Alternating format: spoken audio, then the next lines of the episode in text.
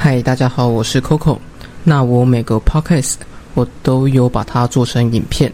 那如果你想要看会动的、有画面的，你也可以去我的 YouTube 频道帮我按赞、订阅、分享，谢谢。你喜欢玩积木吗？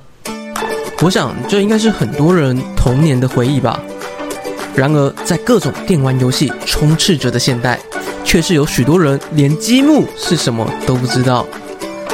然而，在丹麦却有一间坚持了超过九十年的积木公司，不仅让积木从原本的儿童玩具摇身一变成为大人小孩都爱的艺术品，更是让华纳兄弟不惜砸下重金把它搬上了大荧幕。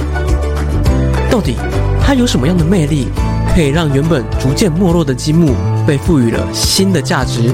而且在各种山西产品和视频影音的加工下，不仅可以屹立不摇，甚至营收还逆势大幅成长。就让我们继续的看下去。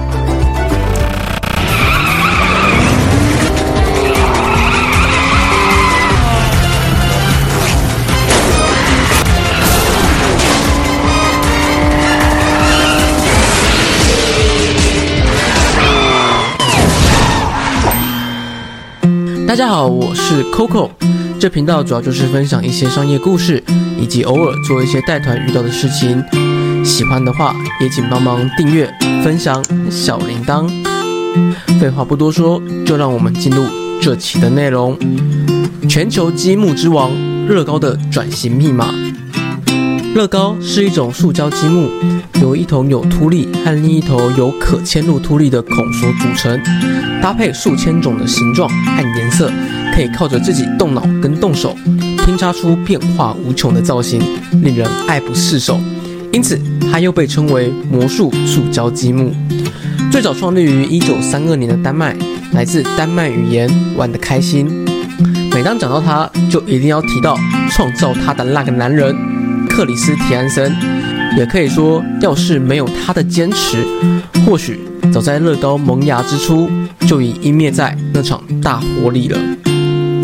别看它现在是全球数一数二的玩具制造商，然而在它刚开始发迹的时候，却是面临着各种的危机。从最初的大火烧光了他所有的财产，再到后面经济大萧条以及妻子的离世，更是让他的人生充满坎坷。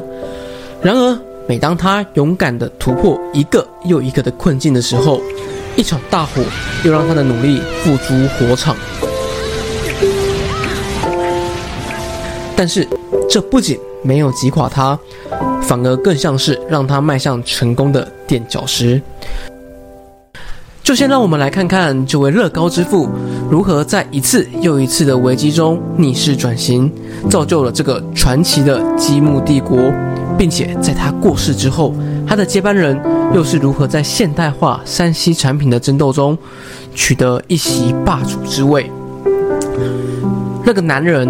克里斯提安森，一八九一年生于丹麦，在服完兵役后便前往德国和挪威游学，并且在挪威的一家木头工厂学习，练就了一身精湛的木匠手艺。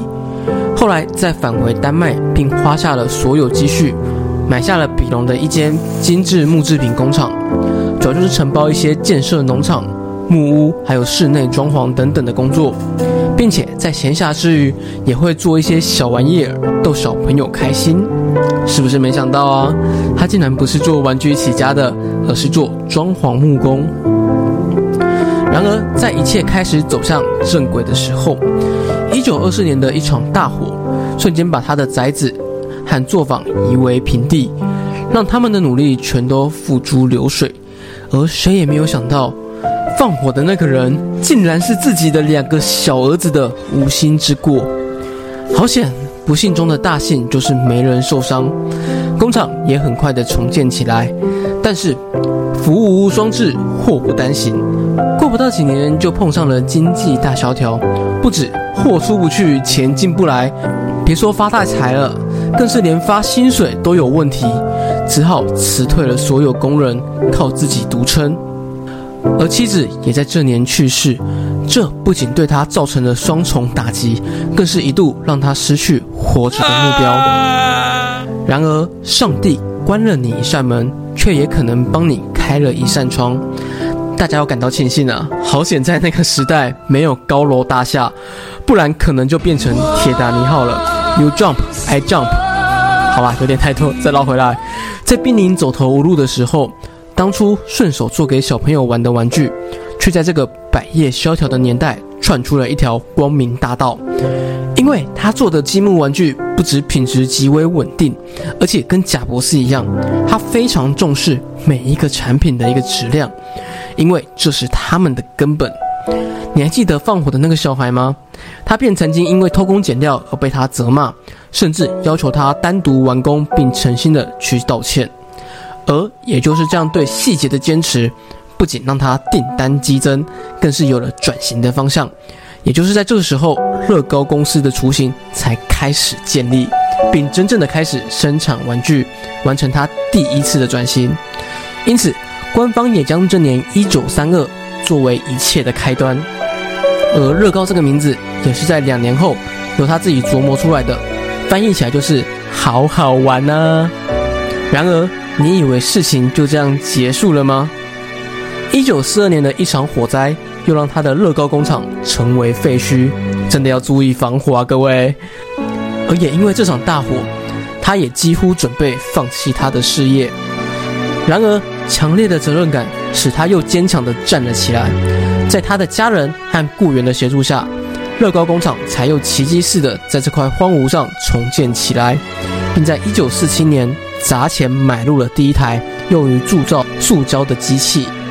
开始制作塑胶玩具，而在两年后，才开始渐渐发展出了现代乐高的雏形，并开始正式销售。重心也由原本的木质产品逐渐转变为塑胶玩具，这也是他的第二次转型。而这位传奇创业家，也在一九五八年与世长辞，由他的放火小孩正式接手这个玩具帝国。然而，当一切又开始步上正轨的时候，你知道的，大火又来了。这次肆虐的是他的木质工厂，并烧毁了所有木质玩具的库存。我认真觉得了，他跟火应该是有仇。也因为这样，便让这位接班人下了一个从此改变乐高命运的决定，彻底的放弃木质玩具，转而使用塑料生产，开始了他的第三次转型。而这次转型不仅让原本僵化的积木逐渐变成开放式的随心所欲，更让它的知名度传遍了国际。不仅仅只是在丹麦销售，连许多国家的代理商都闻风而至，就是为了抢到它的代理销售权。而也是从此开始，乐高开始逐渐的建立起它庞大的玩具帝国。直到最近十年，山西产品和视频平台的强势崛起。让他们业绩持续倒退，也让他们意识到，如果再不改变，那么曾经的辉煌只会变成历史的残骸。于是，他们开始了与电影公司的合作，把各种有趣的画面用乐高一一呈现，并开始在上面结合搭载各种机器，打造可以遥控的组合积木，吸引了一票死忠粉丝。最后，更是把乐高数位化，希望抓住年轻孩子的目光。然而，没想到太迅速的数位转型，却反而造成家长的担心。因为爸妈买乐高的初衷，便是希望能陪孩子一起成长，让孩子远离网络。然而，完全数位化却跟此种理念背道而驰。因此，这也是乐高最困难的点：要如何在父母的青睐和网络数位化之间取得平衡？而他的答案是。专注在孩子组装积木的过程，让孩子在组装积木的同时，还能听到及看到各种拟真的效果，像是把马里欧放在红色积木，他的眼睛就会睁大冒汗，发出被火烫到的音效等等，并且舍去大量繁杂的说明书，而是用 QR code 做成影片，还能三百六十度旋转，让小朋友可以更好的理解。另外，他还开设一个社群。